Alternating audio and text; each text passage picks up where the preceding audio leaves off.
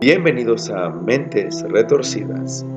Aquí escucharás historias increíbles de crímenes reales y misterio con una pizca de humor, terror e investigación para narrar los crímenes de las mentes más retorcidas de la historia. Comenzamos.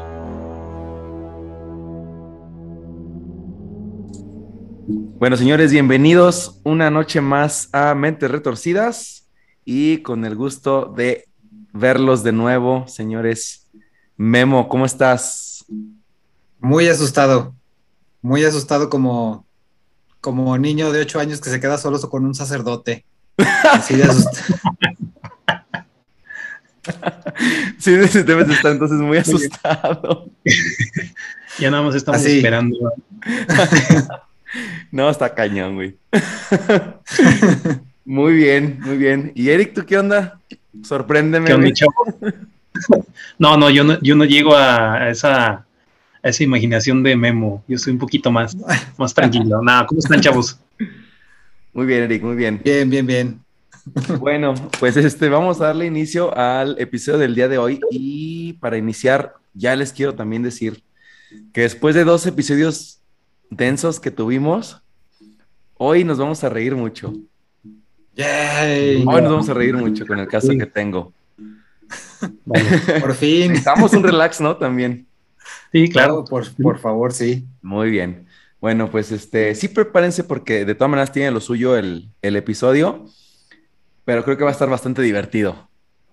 Venga, venga. Bueno, pues vamos entrando en materia, señores, y bueno, empezamos. La historia que les voy a contar el día de hoy se ubica en el año de 1996 en Murray, una comunidad de Kentucky, que se ha distinguido por décadas en dos aspectos principales.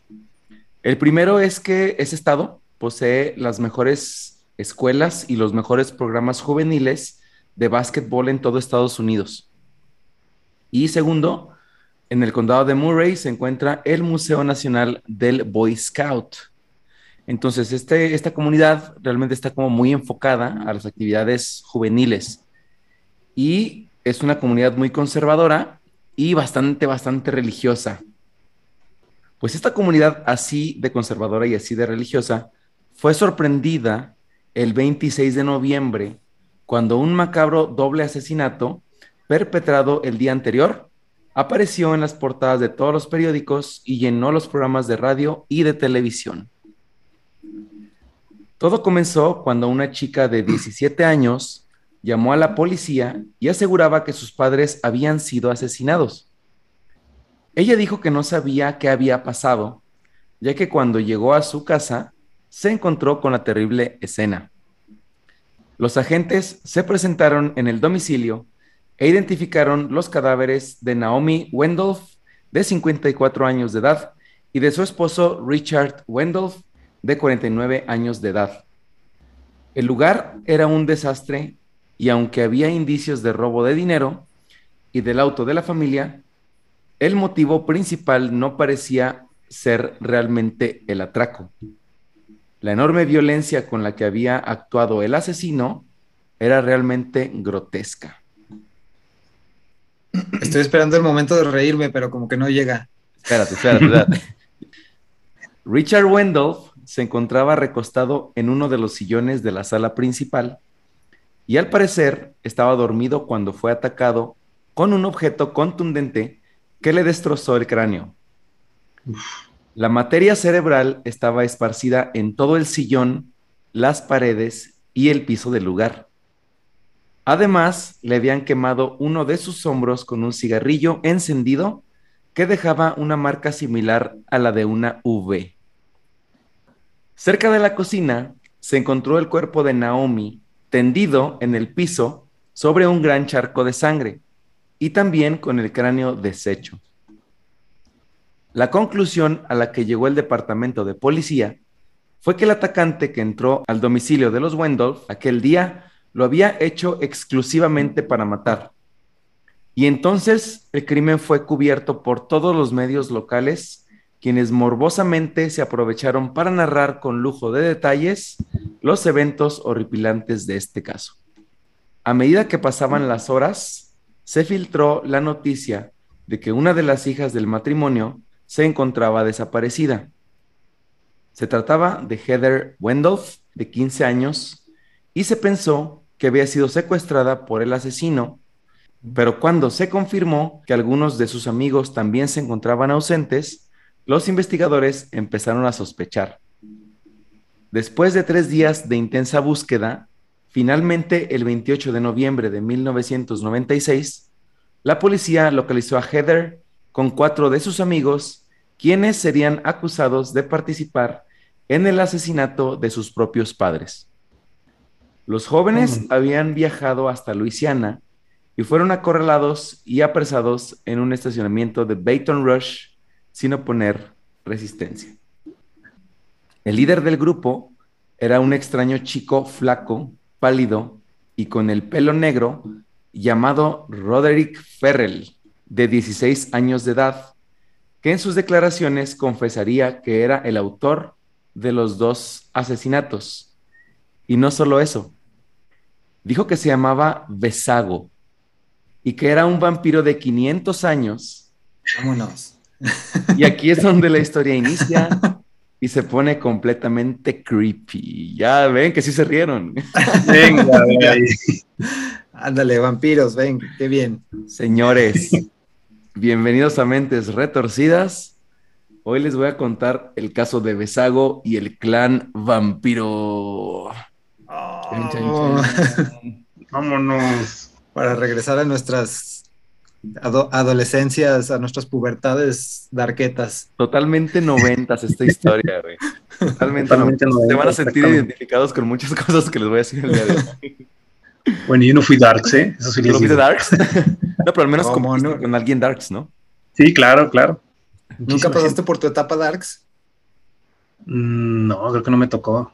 A ti sí Nunca te tocó. tarde. tu- Nunca es Nunca es tarde. tarde. ¿verdad? Exactamente. La crisis de los 40 que me lleguen en algún momento. Sí, yo, me yo, yo volver sí, Darks. Ay, yo sí me. ¿Cómo se llama? Yo, yo sí me aventé los libros de, de Anne Rice y los de entrevista con el vampiro y creé mi personaje para los juegos de rol de vampiros y todo. Sí, sí tuve Uy, una sí. etapa ahí medio. Memo, te voy a decir medio- algo. medio- dime. Qué bueno que no viviste en Murray, Kentucky, porque hubieras estado en esta historia segura. Hubiera acabado en un clan. eh. Ahorita vas a ver el- por qué. Todo esto que me acabas de decir está aquí. Vámonos. Bueno, Y ya sé para dónde vas. Que se me hace Ay, que. esto se pone cada vez más divertido, señores. Bueno, vamos a continuar con la historia. Roderick Farrell nació realmente el 28 de marzo de 1980. Murray- Entonces realmente no era vampiro. No, ni tenía 500 años. Ah, rayos. Y se llamaba Besago. Pero bueno, él nació realmente el 28 de marzo de 1980 en Murray, Kentucky. Su padre abandonó a la familia a las pocas semanas de que nació Roderick y los Farrell nunca pudieron tener una vida estable. Se mudaban de lugar en lugar, mientras que Sandra Gibson, madre de Roderick, creaba una muy mala relación con él. Se descubrió que su madre, Sandra, tenía interés por prácticas sectarias y ritualistas, en las cuales inició a Roderick cuando era tan solo un niño. Como buena madre. Como buena madre. sí. Además que no le salió tan bien la jugada, pero bueno. Hay que dejarlos que vayan descubriendo poco a poquito. En el interrogatorio, él le contaría a la policía que fue violado por los amigos de su abuelo materno en una ceremonia de su grupo llamado The Black Mask, en donde también presenció un sacrificio humano, aunque esto nunca fue confirmado. Pero sí se sabía que Sandra estaba relacionada con algunos grupos ritualistas. La madre de Roderick se puso furiosa al enterarse de la violación y encaró a su padre y le advirtió que no volviera a tocar a su hijo, sin embargo, nunca lo denunció. Desde aquí empezamos este, ya bien denso con la historia de Roderick. Desde chiquito ya estaba en contacto con cosas que creo que un niño, pues en ese momento no tiene ni siquiera la, la forma de digerir, ¿no? Exacto, Sí. él, él va creciendo de acuerdo a lo que va viendo y se va, va formando su propia personalidad de acuerdo a eso. Entonces, pues sí, si van pasando por ese tipo de, de cosas, pues qué, qué resultados esperábamos, ¿no? O a lo mejor hasta desarrolla una personalidad que le ayude a lidiar con eso llamada Besago. Y, y ya verás de dónde viene lo del nombre de Besago, Memo. Bueno, en ese entonces, la situación económica de Susan era tan mala que tuvo que seguir viviendo bajo el mismo techo. Y aunque jamás volvió a ser abusado sexualmente, Roderick siguió siendo violentado por su abuelo hasta que finalmente lograron independizarse y se mudaron a Florida. Varios años más tarde, Sandra confesaría que también ella y su hermana mayor sufrieron de abuso sexual por parte de su padre cuando eran adolescentes. O sea que el abuelito también era un cabrón. O sea, todo venía, todo partía de él, todo venía desde ahí. Pero fíjate que, o sea, bueno, el, el, abuelito pertenecía a esta secta de Black Mask, donde se supone que también hacían todo este tipo de cosas en los rituales. Ajá. Sonó mucho. Por ahí hay una película que trata de esto. Ya me acordé. Es la de esta de Tom Hanks, donde se supone que el Código es Da Vinci. Es el Código Da Vinci, donde el abuelo se supone que uh -huh. ahí este, nada que ver con las películas de terror, pero sí. pero como que ahí el abuelo Estamos tiene que ver con Sí, tenían un ritual también que era basado en relaciones sexuales, algo así. Sí. El ritual, pero no uh -huh. era así como que abusar de la persona. Uh -huh. Pero no me acuerdo bien. Bueno, pues total. Ahí el chiste es que aquí el abuelito también empezó con sus rituales ahí extraños y ya le andaba dando ahí a Roderick, a sus tías y a su mamá. A sus tunas, ¿verdad? A sus y, a quien, y a quien se dejara. Y a quien se dejara, pues sí, es parte del ritual. pues vamos a ver un poquito de la niñez de Roderick. Eh, durante la primaria, él destacaba por su excelente promedio de calificaciones y era uno de los mejores alumnos de su grupo. Sin embargo, era frío y solitario. Cuando cumplió nueve años, se dio cuenta que era mucho más inteligente que sus compañeros de clase y comenzó a desarrollar narcisismo prematuro y delirio de grandeza. Él sabía que no era alto ni fuerte, pero sí podía ser muy convincente y sumamente manipulador. Como Susan Smith, ¿no? Sí, sí. algo parecido. Sí. sí, me acordé de ella. Luego, en Todavía no la puedo olvidar, maldita sea. Ni se te va a olvidar. Pero bueno, espero que al final de este episodio ya tengas una percepción un poco más este, alegre de estos casos. Yo también lo espero. bueno, este, en 1994 se estrenaría una película que Memo nombró hace ratito, llamada Entrevista con el vampiro. ¿Qué haría renacer el género del terror vampírico que ya estaba muy pasado de moda? Desde las películas uh -huh. de, de, Nosferatu, bueno, todas esas películas que como que ya a lo mejor el, el tema del vampirismo pues, no era como, no sé si a lo mejor popular entre los jóvenes. Esta película pues regresa a toda la temática de, del vampiro Sí, es que, bueno, siento yo que les dio un, un enfoque diferente al que estaba acostumbrado, como que se quedaba algo viejo, algo ya de épocas más antiguas y, y toda aquí entrevista con el vampiro como que los trajo a una época mucho más actual y les dio un enfoque mucho más, pues, atractivo, sobre todo para alguien en la juventud como que... Que quería ser vampiro también. Ajá, te los presenta bajo una luz muy atractiva, su manera de ser muy enigmática, muy encantadora, muy seductora, muy, muy atractiva. Y creo que eso ayudó a que se catapultara la, la, fama de los vampiros nuevamente. Sí, aparte te pone como a los actores del momentazo, ¿no? O sea, Brad Pitt, Tom Cruise, eh, Antonio Banderas. Sí, eh, sí, sí. Pues digo, los actores que, pues los galanazos, ¿no? Entonces, pues eran... De la época. Sí, exacto, te ponen ahí a modelos a seguir para que, pues, te, obviamente, como tú dices, no te atraiga muchísimo. Que sí, le dieron, la verdad, una, una frescura buena a, a, a, la temática de los vampiros, porque ahora sí que yo creo que por eso tardaron tantos, tantos años en hacer algo que tuviera esa temática, porque no encontraban la fórmula, sino que siempre iban a tener, tener que regresar al, al cliché de siempre, ¿no? Entonces, ese sí. se me hizo bueno tú lees los libros de esta Anne Rice y creo que de esta entrevista con el vampiro, si mal no recuerdo, es del 70 y algo, si mal no recuerdo, ya la verdad no me acuerdo bien. Uh -huh. Pero este, pues ahí mismo, o sea, te los presenta así súper, súper, de una manera súper seductora, que, que, cuando te agarra en, en, años así tiernitos, pues tú dices, ay, yo quiero ser parte de esto. Agárrame vampiro. Agárrame vampiro. Eh, no era extraño entonces ver a muchos jóvenes fuera de las escuelas en Estados Unidos vistiendo justamente lo que comentábamos, ¿no? Los abrigos negros, el cabello largo y además usando cruces invertidas en el cuello. Y esta tribu urbana sería entonces confundida con el goth e incluso con los fans de la música metal. Pero pues realmente se trataba de algo totalmente distinto a lo que traían esos jóvenes. Y bueno, y al igual que muchos eh, jóvenes de, de su edad, Roderick se fascinó por la extravagancia del vampirismo. Había cumplido 15 años cuando ya comenzaba a vestirse con ropa oscura y se pintó el cabello completamente negro. Y además se comenzó a informar de todo lo relacionado con el mundo del vampirismo, del satanismo y de la brujería.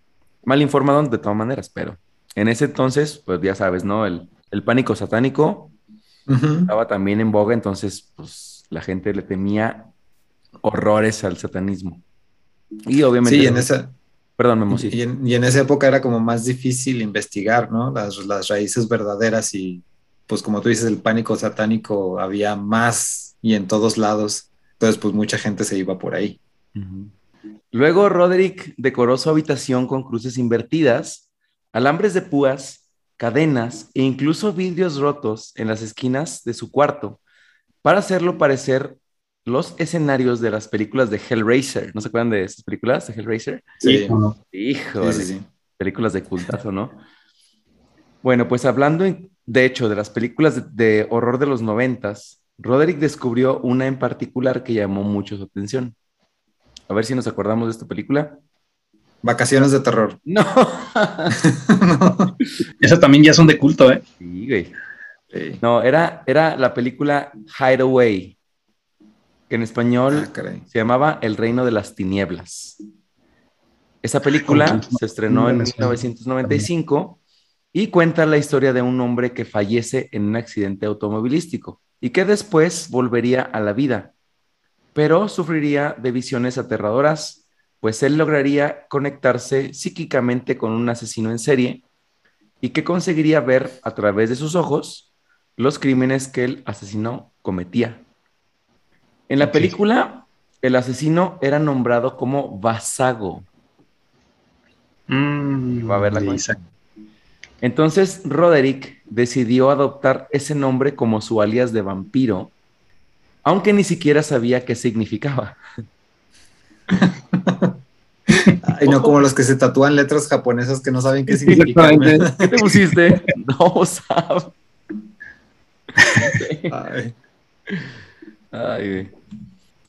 Poco después, cuando investigó en Internet, encontró que Basago es un demonio y uno de los príncipes del infierno que hace su aparición en un libro de brujería llamado Ars Goetia, que en latín significa el arte de la brujería.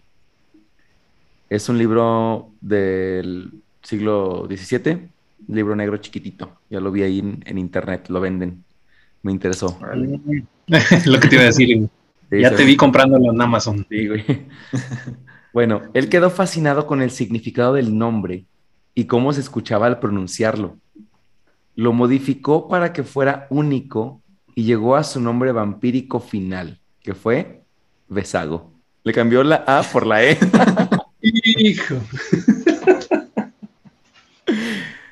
y entonces lo comenzó a utilizar como parte de su nueva identidad. Qué original. Le pensó un chingo, güey. Sí, no. Dices, ¿cuál, ¿cuál sería la evolución de, de? Es Besago, vámonos. Yo soy más romántico, güey. Voy a ponerle Besago. Besago. Ay, güey. Para el siguiente capítulo me llaman Basago. y yo Bisago, ¿eh? Yo, yo Bosago. Busago. Busago, ese va a ser Luis. no agarren Besago porque ya se fue elegido, ¿eh? Sí, no, por eso ya. Único y original, güey. Sí. Bueno, a pesar de que Roderick tenía una buena relación con su madre, se comenzaron a escuchar rumores en el vecindario donde vivían, pues caminaban de la mano por la calle y se abrazaban, además de que fumaban del mismo cigarrillo. Luego Sandra comenzó a vestirse totalmente de negro, al igual que su hijo Roderick. Y esta situación comenzó a incomodar a algunos vecinos que, según decían ellos, y cito, se comportaban como si fueran novios. No se sabe esto a ciencia cierta, pero Sandra desarrolló un incesto emocional para lograr aprobación y aceptación de su hijo, al actuar como si fuera su amiga y no su madre.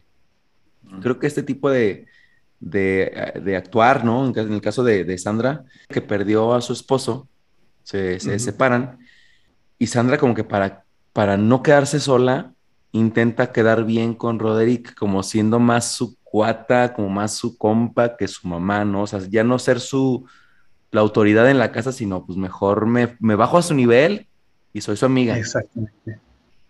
Sí. Sí, pues como de una personalidad muy frágil, ¿no? Sí, como que, como que alguien que necesita aprobación todo el tiempo, en este caso hasta de su propio hijo, cediendo ella. Como que también estaba desarmada por lo que le había pasado en la, en la adolescencia, ¿no? la cuestión de su, de su papá. Y entonces, no, pues a lo mejor no tenía la madurez no emocional como para comportarse como su mamá. Sí, no tenía nada de grado de autoridad. Sí, o sea, el tema de estar en la calle y ir abrazados o fumando el cigarro o sea, como que medio extraño.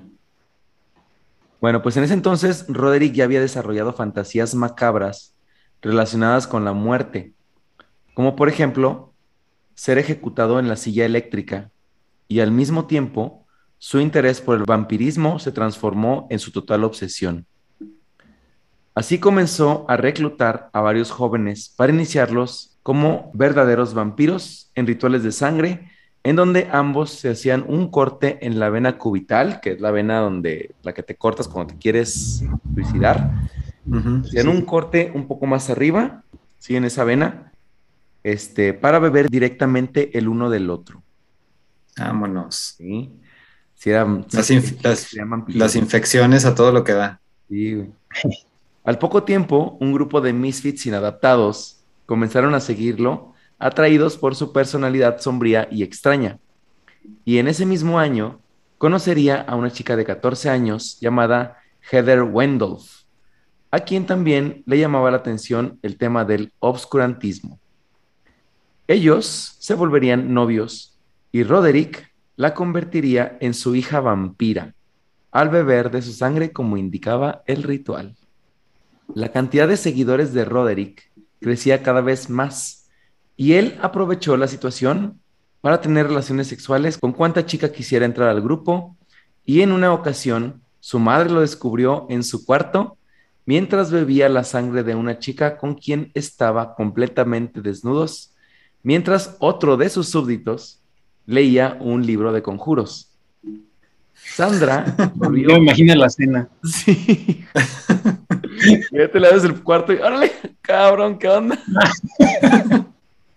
Tres encuerados, güey, uno leyendo y los otros dos chupándose la sangre. Chupando sangrita.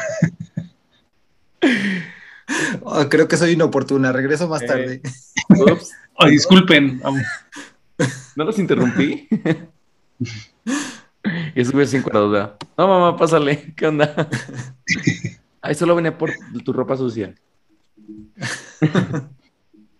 Les traje galletas. Mamá, que estás interrumpiendo. Ciérrale, ma, ¿qué no estás viendo? Ciérrale. Estamos a la mitad de un ritual vampírico, no manches. Sí, que no ves que la estoy convirtiendo y tú interrumpiendo. la luz, la luz.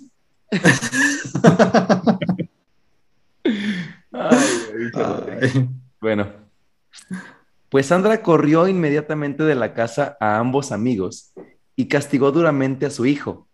Y él, totalmente furioso, le lanzó un cuchillo que se clavó justo a la altura de su cara, pero a un costado, en el marco de la puerta. Luego la amenazó de muerte si volvía a interrumpirlo. O sea, ah, Sandra se quiso poner ruda en ese momento. Pero como ya estaba al nivel de Roderick, o sea, por cómo ella se comportaba con él, pues él realmente no tuvo como ningún reparo en amenazarla. Pero sabes qué, cuando, cuando ves algo así, digo, del simple hecho de estar viendo que está tomando sangre O sea, toda la escena, toda la escena. En vez de regañarlo o castigarlo, no, te lo llevas a que a que lo revisen porque este güey sí está loco. Sí, no man. Pero la, la, mamá yo creo que estaba peor, cabrón. Yo creo que sí. Híjole, pues. Ni a cuál irle de los dos. Está bien, bien creepy este caso, pero bueno. No, pero imagínate el shock, no manches. Sí, güey, yo no me imagino abrir la puerta y ver ahí al pelado leyendo encuerado y de repente otros dos en la cama. Sí, con heridas abiertas chupándose la sangre. ¿Qué haces? O sea, como que... ¿Qué chingo está pasando aquí, ¿Me equivoqué de casa o qué? Es como una película, güey, todo esto es una película. Entrevista con el vampiro. bueno, este, fue entonces cuando Sandra decidió regresar a Murray, justo para alejar a Roderick de todas esas amistades y del grupo tan grande de seguidores que había logrado. Pero lo que Sandra no sabía era que esas extrañas tendencias, tendencias que Roderick había iniciado en Florida, se habían expandido por todo Estados Unidos. Entonces para él no sería difícil encontrar nuevos amigos con quien tuviera gustos similares. Pues sí, realmente ya el boom del vampirismo estaba pues, en todos lados, ¿no? En todos lados. Entonces, otro grupo dentro de la comunidad de Murray comenzó a vestirse de negro y salían a visitar cementerios durante la noche. Ahí se dedicaban a jugar el juego de rol Vampire the Masquerade. No sé si tú me mojaste. Por supuesto. bueno, pues en este juego eh, los jugadores se convertían en distintos seres oscuros que a lo largo del juego se podían, eh, perdón, se podían encarnar y varios de estos personajes pertenecían a la línea vampírica. ¿Sí o no, Memo? Es correcto. Gracias. Buena investigación, gracias. hasta ahí llegó mi investigación del juego Vampire. sí, había, había hasta diferentes clanes y cada uno tenía diferentes características. Bueno, pues este grupo de jóvenes se reunían en unas ruinas abandonadas al lado del cementerio y bautizarían este lugar como The Vampire Hotel, el Hotel Vampiro.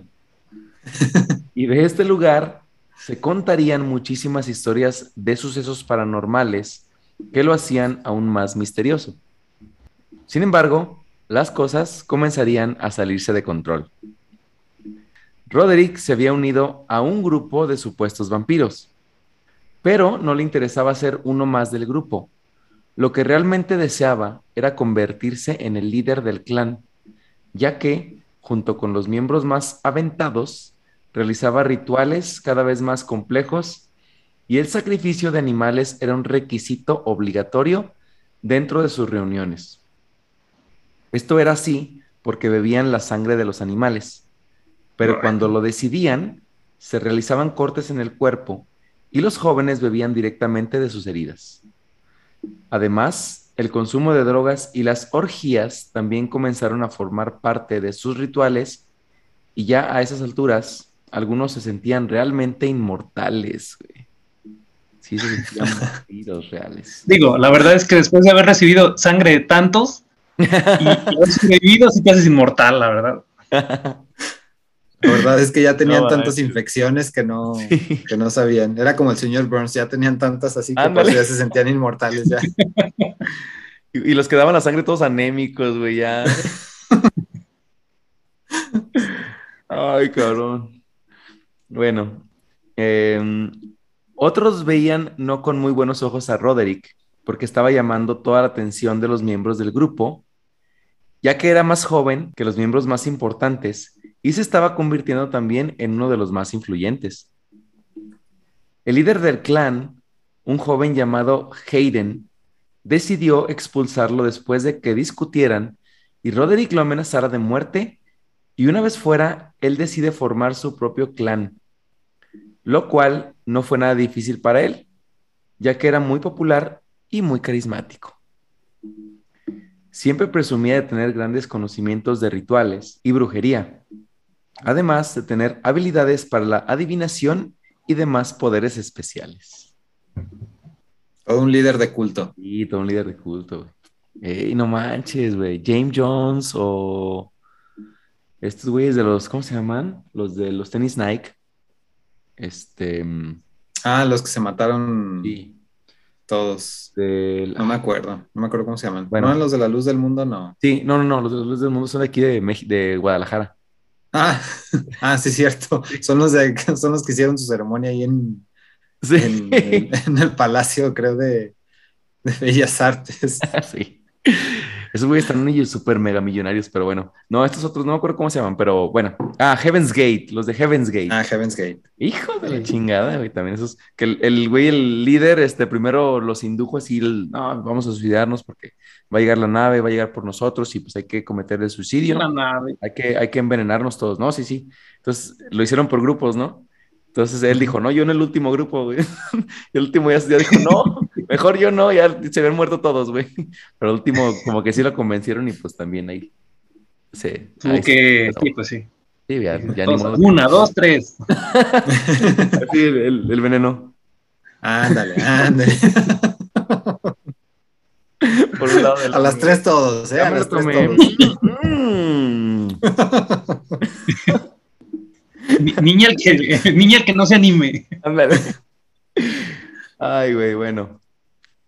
Para su ritual de iniciación, se tenía que beber sangre directamente de las venas de quien quisiera unirse al clan, con lo cual automáticamente se convertía en su hijo y se comprometía a obedecer en todo momento. Roderick conseguiría reclutar unos 30 miembros, aunque luego él aseguraría que eran alrededor de 150. Son un chingo de gente, güey. Pero sí sería cierto. Se me hace medio mitómano este cuate, ¿no? Eh, bastante. Yo creo que esto, digo, eh, eso él lo, lo dijo, ¿no? O sea, en uno de los interrogatorios le preguntan y él dice que eran 150. Pero bueno, lo que tienen, digamos, como documentados son 30 miembros Mm. de los que se Para les darse la interrogatorio y importancia. todo. Dijo, no, sí, yo sí. Perdón, Eric. Ah, no, decía que yo creo que sí le exageró un poquito para darse como que más importancia y ser más, más sonado en las noticias, ¿no? Narcisista completamente, güey. Sí, así es. Exactamente. Bueno, pues a él le gustaba tener completo dominio de todos sus súbditos, así que cuidó que en el ritual, al que llamó el abrazo, se hicieran cosas aún más extremas, güey. Pero digo, para empezar el nombre, ¿no? Ajá. Vamos a, este, a matar animales, güey, y este, nos vamos a tomar su sangre y vamos a hacer una orgía. Bueno, ¿cómo le ponemos de nombre? Bueno, vamos a llamarlo el abrazo. El abrazo. nombre eh, súper tierno, güey. Dale, de los Teletubbies, ¿no? Abrazo. Ahora. bueno, pues Roderick Ferrell tenía mucho conocimiento de psicología, ya que había estudiado con algunos libros de esta especialidad, para entender el comportamiento humano e identificar los tipos de personalidades y así aprovechar las debilidades de sus potenciales seguidores y así poder manipularlos. A algunos miembros incluso les daría una dieta especial baja en carbohidratos con la finalidad de que se sintieran débiles y obedecieran sus órdenes sin objetar. Pues No, digo, sí, sí. sí, hasta eso sí era medio listón para poder manipular a las personas, ¿no? O sea, Si era, si era listillo, si era abusadillo. era abusadillo. Y tenía 16 años, güey. O sea, digo, se puso a leer, yo creo, ¿no? Sí, No, sí, claro. Y- incluso hasta eso yo creo que también lo ha de haber leído, güey, la forma de poder so- eh, Claro. someter a, a gente a su voluntad, Sí, seguramente. empezando desde la alimentación. Sí, no, o sea, el hecho de cómo, a ver, ¿cómo los agarro débiles estos güeyes? O sea, ¿qué les doy? ¿Qué les digo que coman para que no les funcione al 100 el cerebro, se sienten cansados y poderles decir algo y que sí lo hagan, ¿no? Convencerlos. El consumo de drogas y el sexo fueron elementos que él usaba para unir más a su grupo. Sin embargo, tantos excesos comenzaron a traerle problemas. Se dormía en las clases porque pasaba toda la noche despierto. Bebía alcohol muy seguido y se drogaba. Y esto resultaría en un desempeño bajísimo en su actividad académica.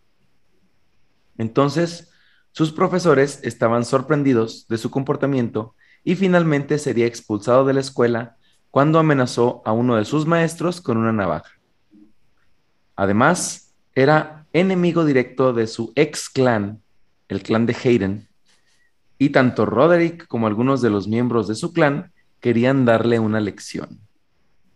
Se iban a aventar una batalla de, de goth dance. no sé si los han visto, los también Como los de los... Sí, de hecho fue lo primero que se me vino a la mente, güey. Güey, así con pinches láseres, güey, vestidos de verde y ah, negro, güey, unas pelucas y unas máscaras de gas acá. No, danza madre, güey. Ay, no, qué risa. Güey. Pelea de vampiros tectónicos. Acabamos de inventar un nuevo, este, una nueva. Sí, güey, un nuevo, una nueva tribu urbana. Un, un, nuevo clan, sí. Un nuevo clan. Deberíamos ser nuestro clan, güey. Nomás nosotros tres. Los vampiros. Ya bien rucos, güey. Con sí, güey, pinches vampiros. Los vampiros chavorrucos, güey, se va a llamar. bueno, Roderick planeaba mudar su clan de vampiros a la ciudad de Nueva Orleans, ya que Murray les quedaba ya muy chico, y la gente no paraba de juzgarlos y culparlos de todo. Luego, el 26 de noviembre de 1996, Roderick, junto con sus seguidores más fieles, lograrían este objetivo.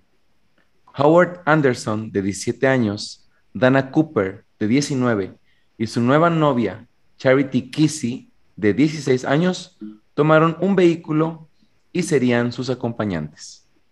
Roderick jamás dejó de tener contacto y comunicación con Heather Wendolf, su ex de Florida. ¿Se acuerdan que cuando estaba más chiquillo, pues andaba con esta niña?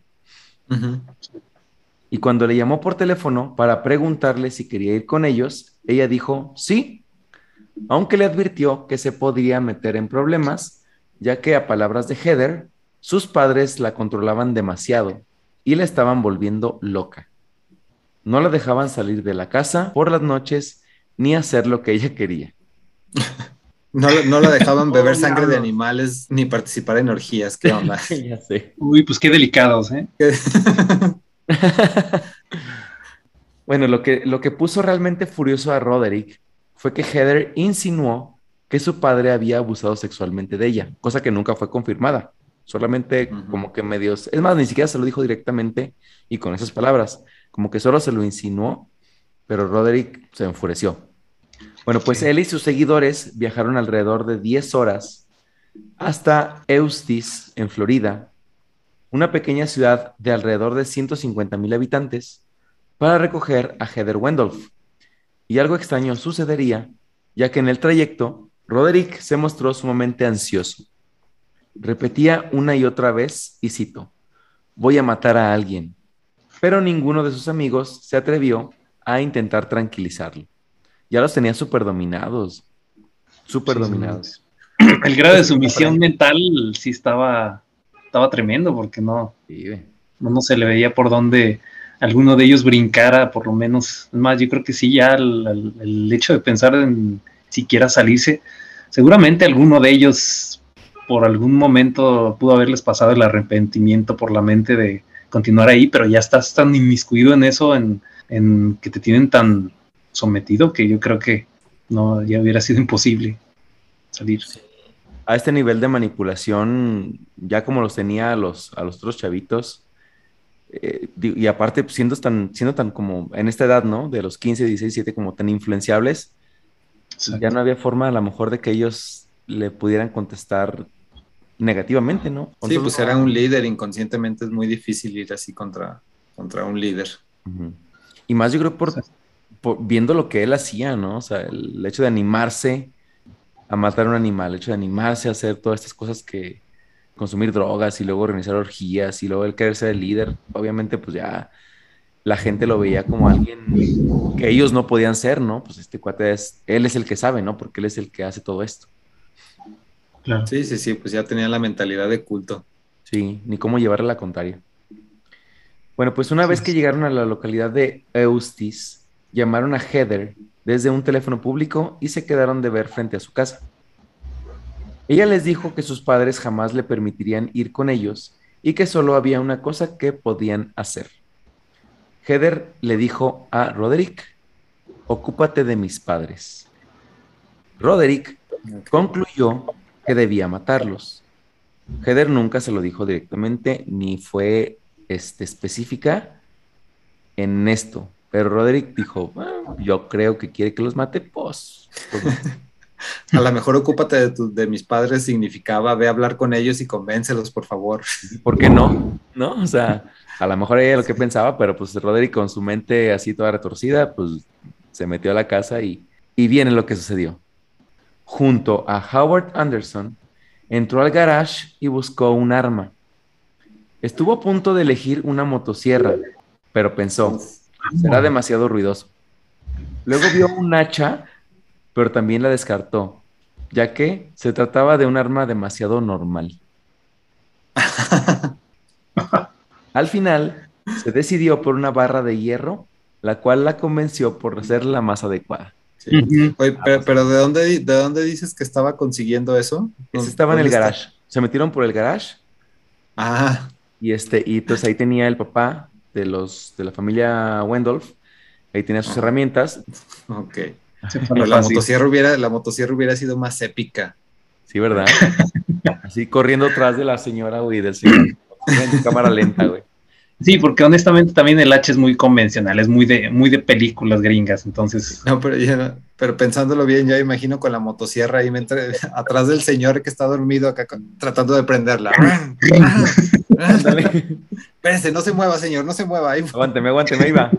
Y el señor así acostado viéndolo. Así, así. Sí, ya, todavía no. Ya, güey. Este, bueno, pues Roderick y su cómplice, quien era Howard, entraron a la sala en donde se encontraban el padre de Heather, Richard Wendolf, dormido en un sillón.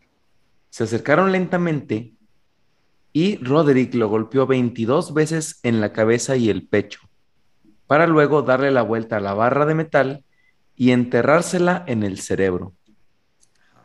Justo en ese momento, la madre de Heather, Naomi, se estaba bañando y no escuchó nada. Mm. Cuando terminó, se puso su bata, salió del baño y se dirigió a la cocina donde se sirvió un café, sin sospechar nada de lo que había sucedido justo al lado de ella.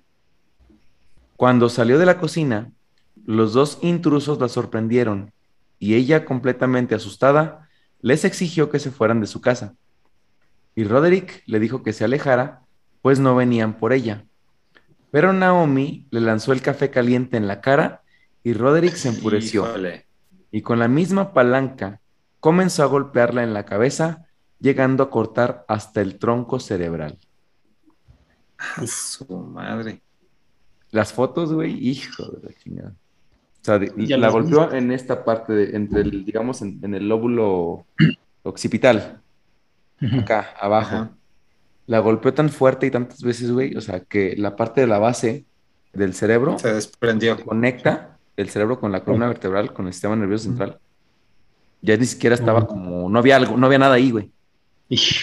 No, está cañón. Este güey sí, hijo. Pero bueno. Mientras tanto, Howard Anderson solo se limitó a observar y no intervino en ninguno de los dos ataques, ya que estaba completamente paralizado. Una vez terminado todo el acto, Roderick y Howard beberían de la sangre de las víctimas y además comerían de la masa encefálica que estaba esparcida por todas partes. Tomaron la camioneta de los Wendolf y huyeron rápidamente. Ya en el Se hicieron camino, taquitos. ta- taquitos de sesos. me la ganaste. Lástima que no había tortillas ahí, pero si no. Bueno, pues ya en el camino, Roderick le confesó a Heather que había matado a sus padres y que debía huir con él y con los demás miembros del clan. Unas horas más tarde, la hermana mayor de Heather, Jenny, descubriría los cadáveres cuando llegó a casa por la mañana. Mientras el clan vampiro de Roderick seguirían prófugos durante los siguientes tres días, hasta que fueron atrapados el 28 de noviembre. Serían atrapados luego de que Charity, la novia de Roderick, llamara a su abuela para que le mandara un poco de dinero y la abuela informó a la policía.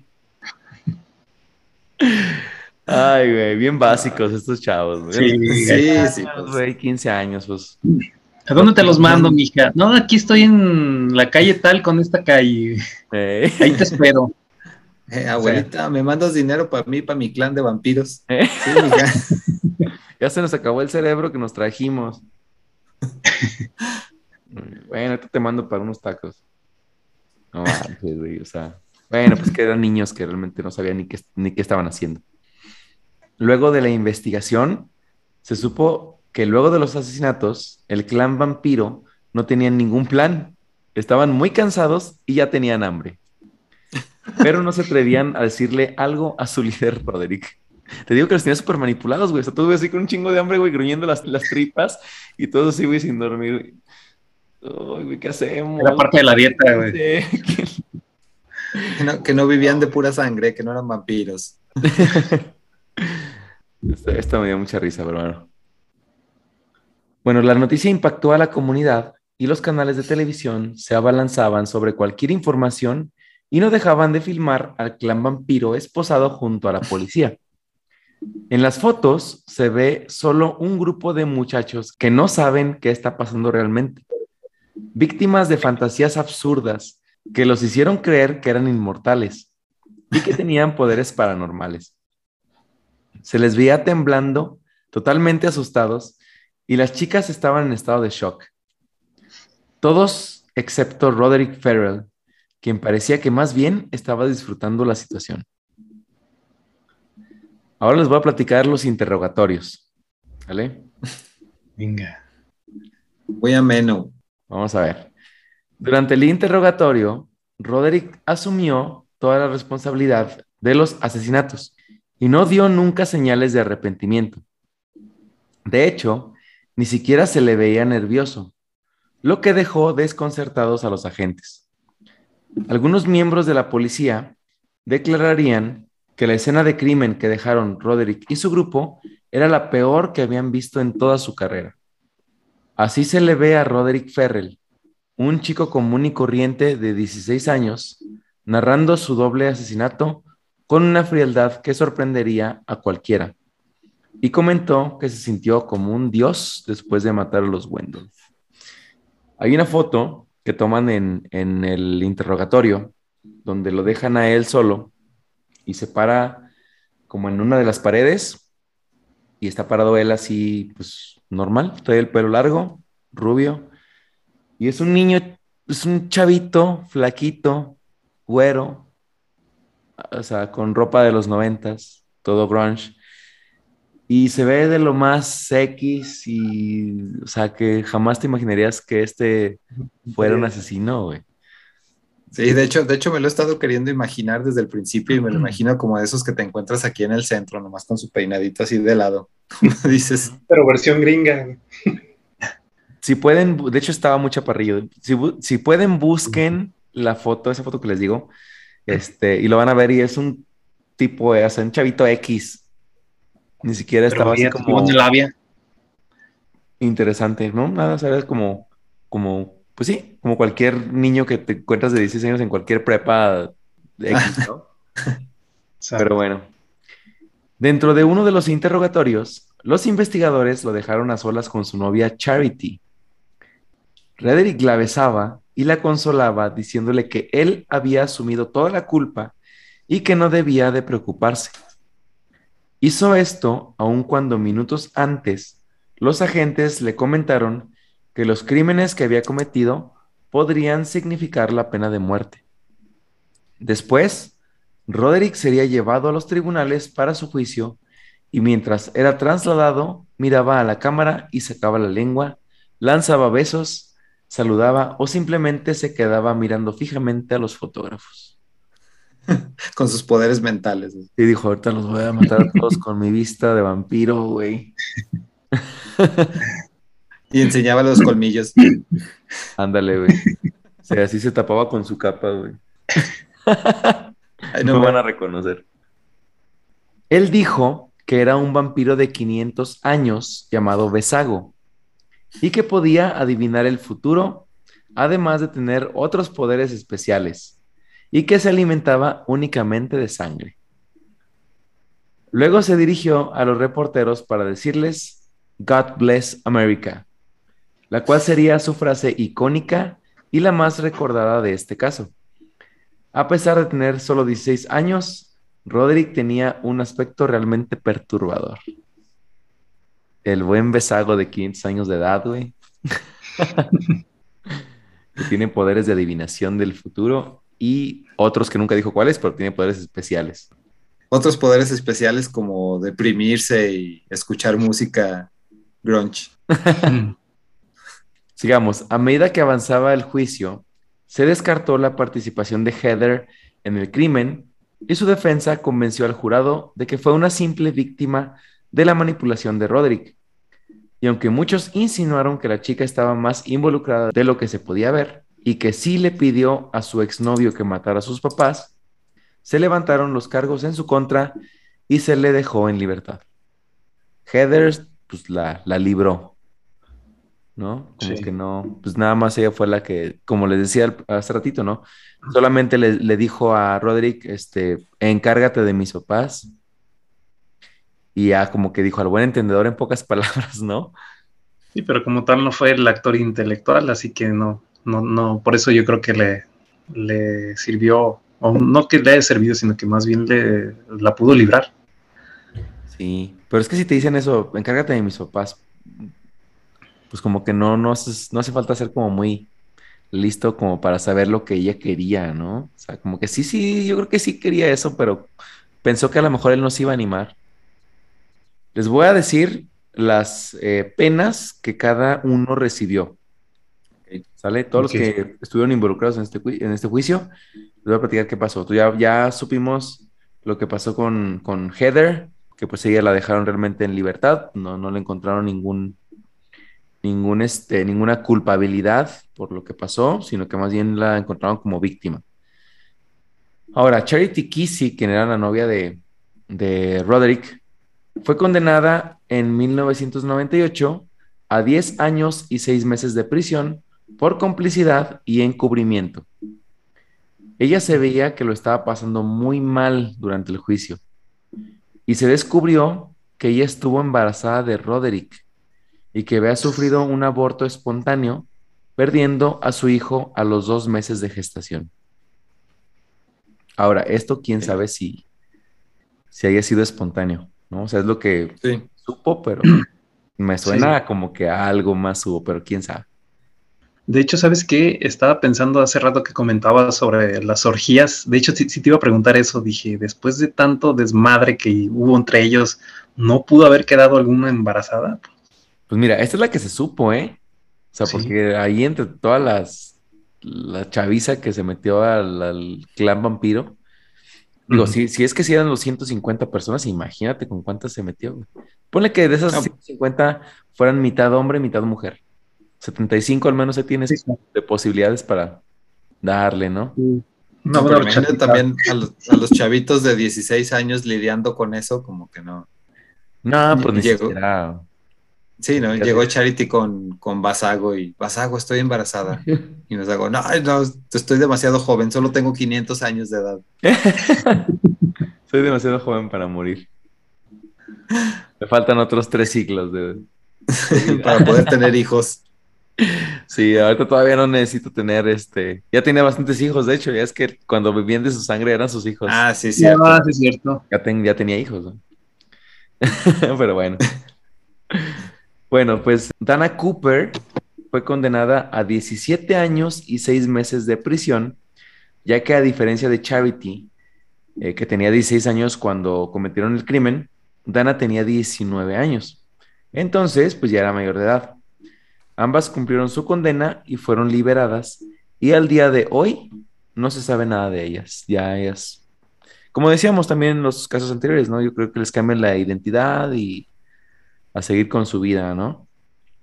Sí, o sea, pasan por algo tan fuerte que tienen que cambiar su identidad para poder reintegrarse a la sociedad.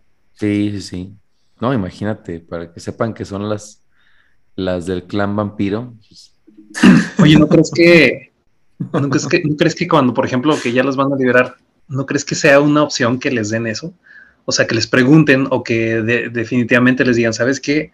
Te vamos a, te vamos a cambiar el nombre por esto, por esto y por esto. O sea, ¿tú crees que no les darían la, opción de ellos elegir si quieren seguir con su misma, este, ¿cómo se dice? Con su misma identidad o cambiarla? Honestamente no creo que les den, es más, ni, siquiera creo que les pregunten.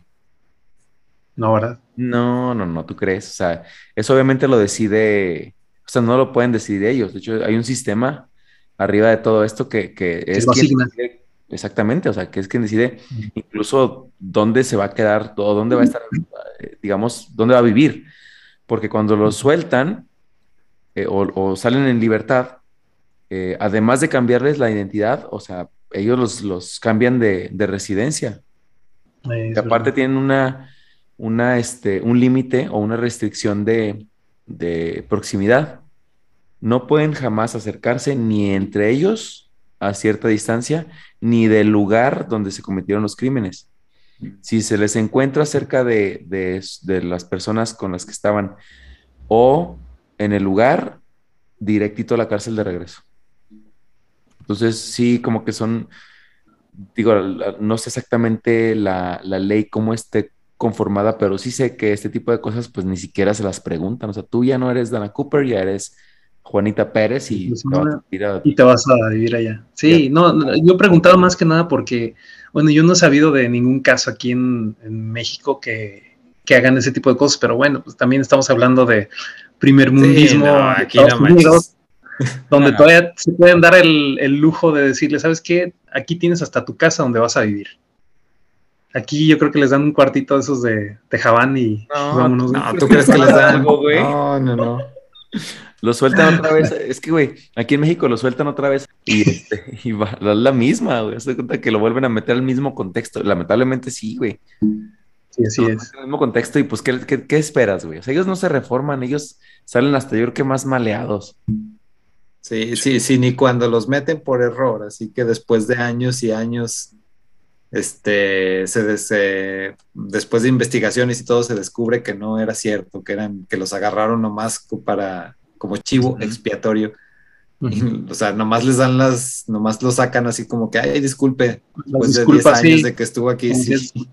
Ni una compensación ni nada, güey. O sea, No, nada, nada, nada. Sí, creo no que-. Sí, güey, sale y le dan una maruchan y vámonos. da- Ahora vamos a pasar a, a la condena de Howard Anderson, que es el que estuvo adentro con Roderick Ah. cuando cometió los, los asesinatos. Howard Anderson fue acusado de asalto a mano armada, robo a casa habitación y asesinato en primer grado. Y sería condenado a cadena perpetua sin derecho a libertad condicional. Y eso que él nada más estuvo ahí viendo, ¿eh? Y aunque no sostuvo el arma, ayudó y encubrió al asesino y saqueó la casa de los Wendolf. Cuando llegó a prisión, se convirtió en toda una celebridad y varios reclusos lo visitaban en su celda para escucharlo hablar del crimen y explicar sus rituales de vudú y vampirismo. Pero al paso de los años, no, pero espérate, güey. Al paso de los años se convirtió en el centro de las bromas de otros internos y muchas veces esperaban a que se durmiera para lanzarle botes llenos de agua. Ah, pobre güey. Órale, güey, pinche vampiro, despiértese, güey, no que, no vive de noche. Ahí te va, ahí te va tu agua bendita. Anda. Ay, güey. Sí, era agua, ¿verdad? Qué gacho, pero Sí me dio Después, neta, vean las fotos de estos güeyes ahorita, véanlas. O sea, el- este güey, el Howard, es un pendejazazazoso, güey. Es un pinche nerdo, güey, orejón, así, con los lentesotes, güey. Digo, híjole. Neta, vean las fotos, güey. Anderson tenía 17 años cuando se cometieron los crímenes y su caso podría ser revisado después de que la Corte Suprema de los Estados Unidos decidiera en el 2016 que los menores de edad condenados a cadena perpetua sin posibilidad a libertad condicional tendrían derecho a una nueva audiencia para revocar su sentencia. Entonces, como él era menor de edad, tenía 17, y esta, mm, esta ley que surge en el 2016 le da la oportunidad de una nueva audiencia. Él ya no tenía oportunidad ni de salir, ni de, pues de nada, güey. O sea, iba a vivir toda su vida en la cárcel. Pero cuando aparece esta ley, este, puede tener una nueva audiencia y probablemente salga en libertad dentro de 11 años más, en el año 2032, cuando cumpla 53 años de edad. A su madre, pues imagínate desde los 16 hasta los 53. Pues quién sabe, o sea, a lo mejor pobre Howard, yo, yo como que es por el que siento más lástima. Así como, como que su, su delito más grave era ser muy débil de carácter y, y Sí, nomás güey. seguir así y hacer lo que le decían.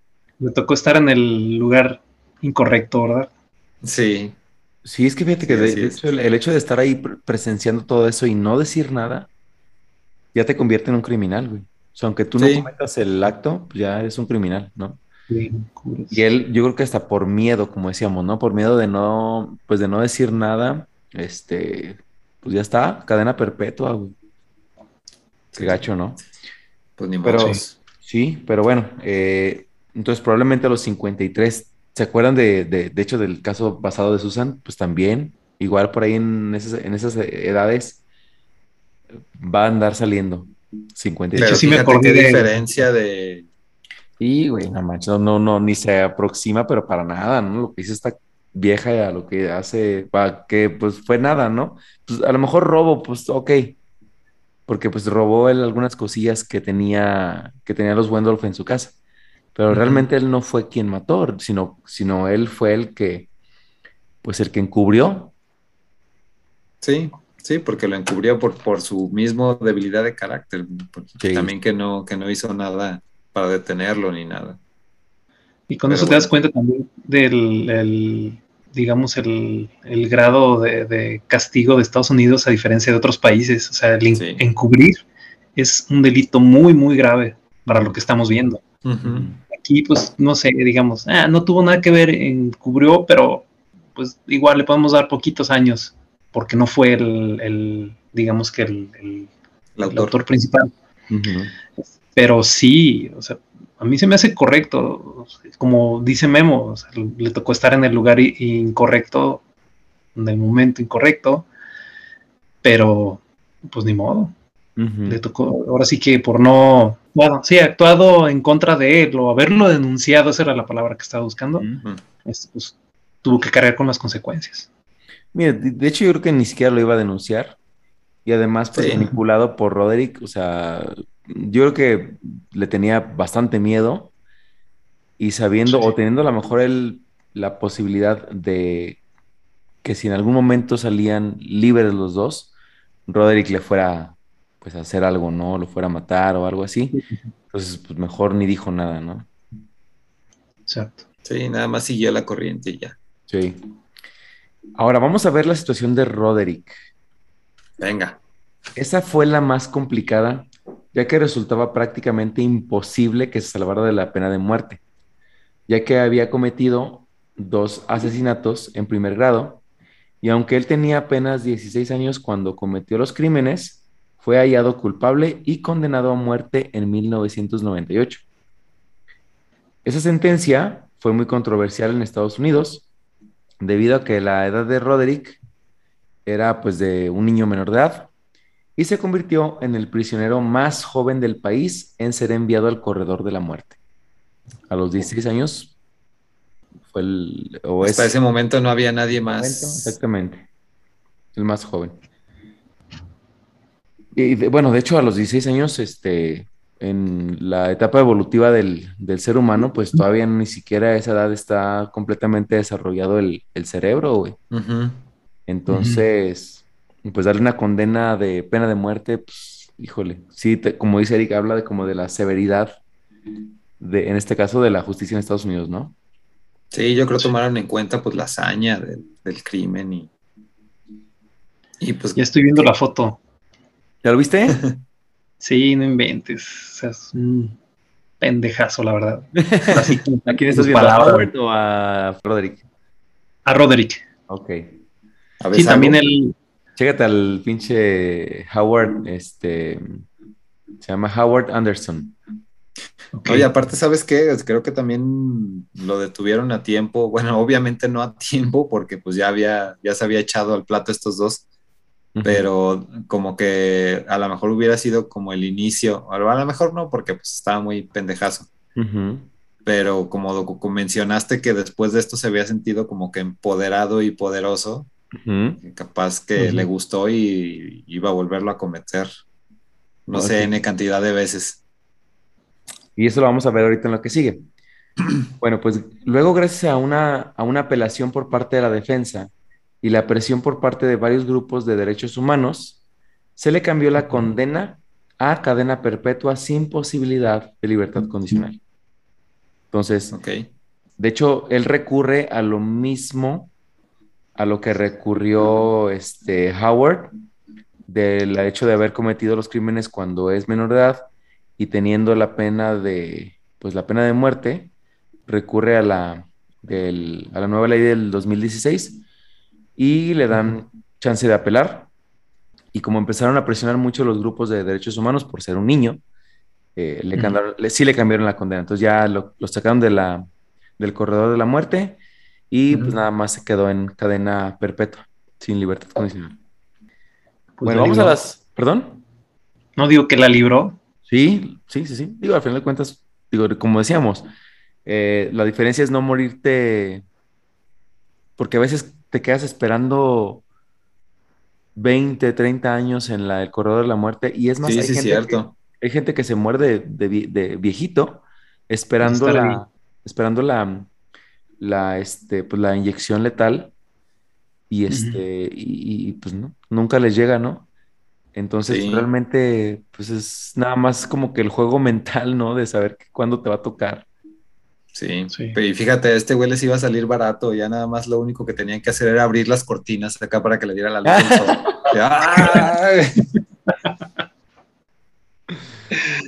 años echados a la basura, Memo. ¡Ves ahora! No pensaron, ¿verdad? No lo pensaron. Sí, va, qué pendejo. Vampiro así no se mata, no, va a morir. Una pinche destaca en el corazón o algo así. no pensaron de que si le damos cadena perpetua, ahí se va a quedar todo por los siglos de los siglos. Mejor hay, que ponerles unos ajos ahí en su celda, güey. Ándale. Ay, güey. Bueno, pues vamos a las conclusiones. Roderick había pasado una infancia terrible con sucesos traumáticos y una madre completamente irresponsable. Este, de hecho, durante el juicio se descubrió que Sandra se prostituía en su casa. Coqueteaba con los amigos de su hijo, o sea, de Roderick, e incluso con él mismo, mientras estaban sus amigos ahí. Entonces, todo su entorno era extremadamente retorcido, y aunque no es no es una excusa para justificar lo que hizo, pues al menos podría explicar un poquito su comportamiento. Más extensa. Sí, muy, ¿eh? probablemente, muy bien. Bueno, pues vamos a la actualidad de, de Roderick. Hoy Roderick sigue en la cárcel y en algunas ocasiones recibe las visitas de sus fans eh, y demás fans de asesinos seriales que coleccionan ah, fotos con ellos. Siempre lo mismo. Y lo que tú comentabas mismo también, como que los idolatran eh, y ya son, se vuelven, pues sí, ídolos para la comunidad, ¿no? Sí, celebridades, los canijos. Y se repite el patrón porque quieren ser como él. Y, van ahí a tomarse fotos con estos güeyes para, pues no sé.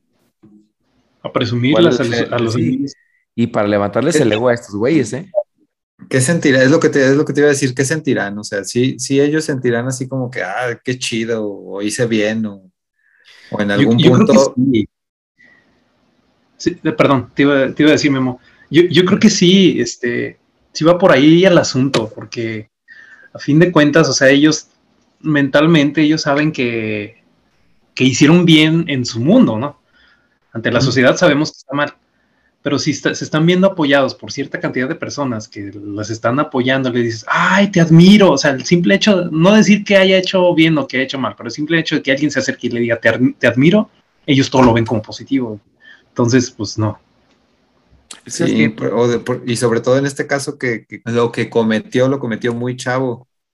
Digo, o sea, a lo mejor ya cuando crece un poco, ya empieza a madurar, no sé qué tanto pueda madurar estar allá estando ahí adentro, pero este, o sea, que se acerquen así, le digan te admiro y pues ya que salga de él, que les diga, no, ¿sabes qué, güey? No, espérate. O sea, no, no soy una persona a la que admirar o... Pero no, no sé, yo creo también depende de cada quien. Exacto. Y fíjate, que además el, el, trastorno narcisista, pues, digo, por una parte, mm. eh, lo hace sentir bien no por el hecho de, a lo mejor del asesinato, ¿no? Sino por el sentirse admirado. Admirado, o sea, por el simple hecho de sentirse admirado por lo que sea y por quien sea, pues se lo a sentir bien. Entonces, este, a lo mejor no creo que sea tanto por el asesinato, sino porque la gente va y lo busca. Sí, sí, se me olvidaba, se me olvidaba lo de su trastorno narcisista y que necesitan constante validación de, de todo mundo todo el tiempo. Sí. Bueno, pues em, también se le ve dando entrevistas a periodistas y psiquiatras que aún recuerdan su caso, ¿no? Que fue hace ya pues, bastantes años, 1996. Hoy, eh, a sus 40 años, Roderick luce completamente distinto. Ya no lleva el cabello largo, ni pintado de negro, y su actitud ha cambiado. Ya no es agresivo ni desafiante.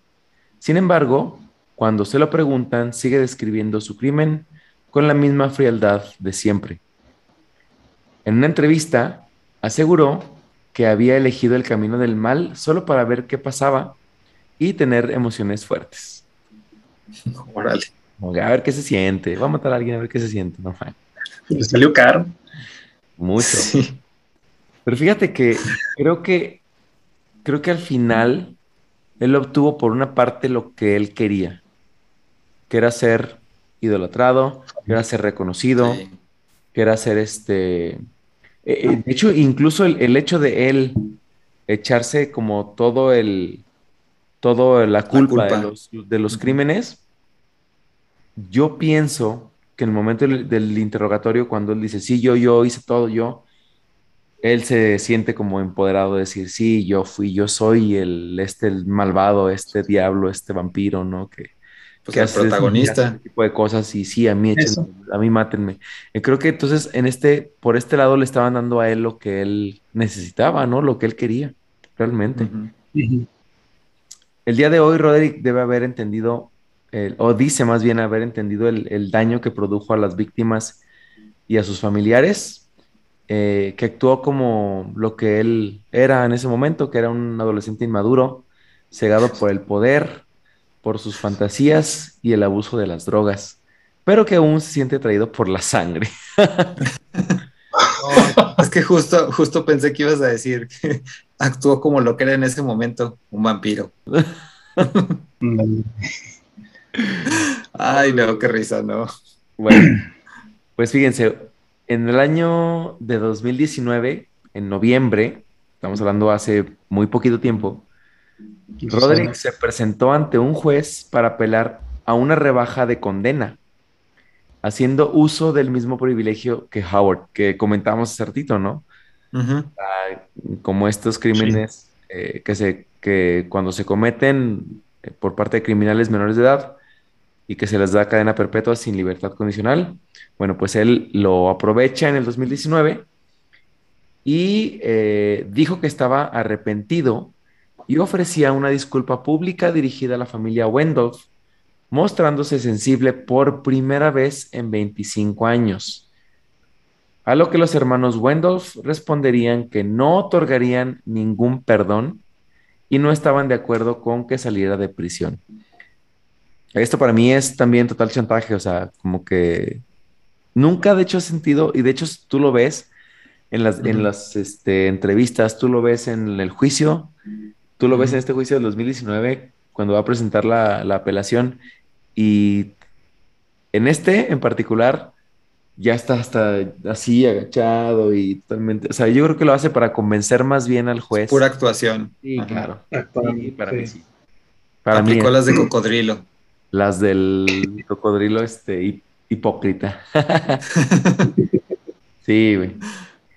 Bueno, pues para sorpresa de todos, Roderick ha resultado ser un reo modelo por su buen comportamiento e incluso tiene una pareja estable quien lo visita regularmente en la cárcel. Este, ah, de hecho, una maestra, y estaba viendo este dato, que hay una maestra en el estado de Texas que dice, dice ella, que tiene una relación con, con Roderick. Y dice que, que ella está esperando que le den la libertad para que cuando salga, ella lo va a estar esperando y le va a dar casa, le va a dar este, pues comida, Vamos. todas las facilidades para que cuando él salga logre como reintegrarse a la, a la sociedad y sociedad. ser una persona de bien. y- es una maestra de una escuela. Pero este, fíjate, este como que es un tipo de personalidad también muy, no sé si maternal o, pero son muy, es muy específica, así como de que sienten hasta cierta ternura por estos personajes y quieren cuidarlos y todo. También estoy pensando, por ejemplo, como la que se casó, se quiso casar con Charles Manson y así. Sí. Como que también ha de ser un tipo de personalidad muy específico de esas personas que tienen alguna necesidad muy, muy específica también. Terminó siendo, yo creo, uno de, su- de sus fans, ¿no? De los que iban a visitarlo o que lo admiraban y al final una dijo, pues yo creo que pues este, este chico me agrada en el fondo, en el muy fondo de su corazón y yo creo que le podemos sacar algo bueno, aunque ya me imagino, imagínate que, la, que lo dejaran salir y se fuera con ella, no, no creo que fuera, bueno, es que también sería como que juzgar muy anticipadamente, ¿no? Sí. Este, pero no, no, no- Ah. no le creo yo la verdad. Nada, ni yo. Fíjate que yo lo veo más por el hecho de que pues, este cuate se hizo muy mediático. Este, mm, y la persona esta seguramente también busca algún beneficio. Y, y a lo mejor no es que tenga una relación con él, sino que pues, el hecho de, no sé, de a lo mejor medio hacerse famosos entre los dos. O... Mm. Porque de hecho, esta es una situación que pasa bien comúnmente con, con asesinos seriales. O sea, con Richard Ramírez, híjole, o sea un montón de, de chavas que le mandaban cartas diciéndoles que lo amaban, que, que estaban enamoradas de él, que así, ¿no? Un montón de gente para este cuate que era asesino serial. Este, serial, perdón. Serial. Asesino cereal. Serial, güey. y, y eso es como una constante para muchos asesinos, o sea, que tienen un chorro de fans y como tú dices, Memo, se vuelven celebridades y así como un cantante un actor, estos güeyes también tienen su club de fans y su grupo de personas que los siguen y que están esperando a que salgan para esperarlos y darles todo lo que quieran, ¿no? O sea, cásate conmigo, no te preocupes así, güey, o sea. Sí, te digo, ser, es como un tipo de personalidad muy, muy marcado, muy específico, como que han de tener unas carencias. Yo me imagino que si las analizas a todas estas personas por separado, han de coincidir en muchas cosas, en muchas carencias que tuvieron. Sí, sí, sí. A lo mejor daddy issues o cosas por el estilo, no sé. Pues mira, al final, al final ellos, este, como se los comentaba hace ratito, pues eran unos chavos normales, o sea, eran unos ado- adolescentes normales nada más, pues, no sé, o sea, este cuate era tan líder que los convenció de una estupidez y todos se la creyeron y al final ya estaban todos ahí chillando porque, pues, ay, la, la cagamos, ¿no? Y ya, perdón, ¿no? O sea, es- ay, güey, o sea, es una tontería, pero... Deja, voy a guardar mi, deja, voy a guardar mi capa. Para... Sí, y me ¿Por qué? quita, quitándose la capa de Drácula, ¿verdad? Sí, bueno, ya. Bueno, buenas noches, vaya. Quitándose así los Ya me voy. de- Pues bueno, señores, este fue el caso de Besago y el clan vampiro. Bueno, esto, prometiste que nos íbamos a reír y así fue. Te Hoy, lo agradezco. Eh, haciendo un poquito la comparación con el caso anterior, el caso anterior de, de Susan, todo giró en torno al, al- a la muerte de los, de los niños. Y ahora todo giró en torno a los asesinos. ajá, En este caso, este chico, a diferencia de, de que a pesar de que de todos modos el asesinato fue muy cruel y fue muy crudo, no, fu- no fue tan representativo mm, tanto como lo que fue eh, él como personalidad. Lo interesante, pues, es, es realmente la personalidad, este, el, el trasfondo de, de este Roderick, este, y que lo lleva a cometer este acto. Y realmente a lo mejor el acto, pues, es un acto realmente pesado, o sea, también es algo intenso, pero creo que lo, lo interesante es, es cómo eh, analizas a esta persona, ¿no? A este, este chavito, y cómo, pues, va creando él su realidad y va metiendo a la gente dentro de esa realidad, güey, hasta que convierte o hace una comunidad, un grupo, este, donde él es el, el líder, ¿no? Un chavito de 16 Sí, años. pues. Todo un líder de culto, sí, hizo su culto. Tiene, No. tiene todas las, todas las, todos los checks así de ingredientes. este tipo de personalidad, check, este check, este check, este Sí. check. Hizo su, su mini culto, a lo mejor en menor escala, pero, pero Sí. lo hizo. Imagínate quién sabe si, si este cuate, digo, pensando que no hubiera matado a los Wendolf, ¿qué sería ahorita, no? Sí, sí, sí, así, así empezaron yo creo también todos estos como Kid Ranier y Sí, que, Es que que no- eso sí ya hicieron cultos masivos, así globales. es caño. Sí, de, pero- de hecho es, es lo que yo estaba pensando también que, mm, o sea, el hecho de que no hayan cultos que existen actualmente, que no haya trascendido en un asesinato, no, no los exime de, de que sean personas que estén haciendo mal a la sociedad. No, claro. y nosotros no lo sabemos. Pues bueno, señores, espero que se hayan divertido mucho el día de hoy. Ya nos hacía falta esto. no me queda nada más que agradecerles eh, su compañía y sus risas en este caso. Así que Memo, me despido de ti. Muchísimas gracias y nos vemos el siguiente episodio. Muchísimas gracias a ti, Edson, como siempre. Nos vemos en el siguiente. Eric, muchísimas gracias también por compartir la historia del día de hoy y espero que te hayas divertido también. Sí, la verdad es que sí, sí, ya nos hacía falta una, una refrescadita de un tema que fuera menos, menos denso que los anteriores, ¿no? Sí, bueno, pues este. Muchas gracias. No, hombre, de qué, al contrario, vamos a, a, este, pues a seguirle con los, con los episodios. Ya vamos a la mitad de la temporada. Con este vamos a la mitad de la bien. temporada. Y, Qué emoción. y ya nos quedan cinco episodios más. Entonces, pues ahí, ahí vamos. Espérense con los que siguen bien. porque también vienen otro par de episodios bastante, bastante chistosos. Y uno también medio denso, pero bueno, es parte de lo mismo, señores. Mentes retorcidas, así es y así será. Es parte del show. Venga. Así es. Ay, variadito. Exactamente. Que para, tener de todo un poquito. variedito para que se escuche más bonito. y Memo, bueno, también ya, ya nos este, traerás otro tema. Sí, Por allá. así es. Ya estamos trabajando en otro tema igualmente. Órale, pues. Bueno, señores, pues buenas noches. Muchas gracias y hasta la próxima. Bye. Chao. Adiós. Bye.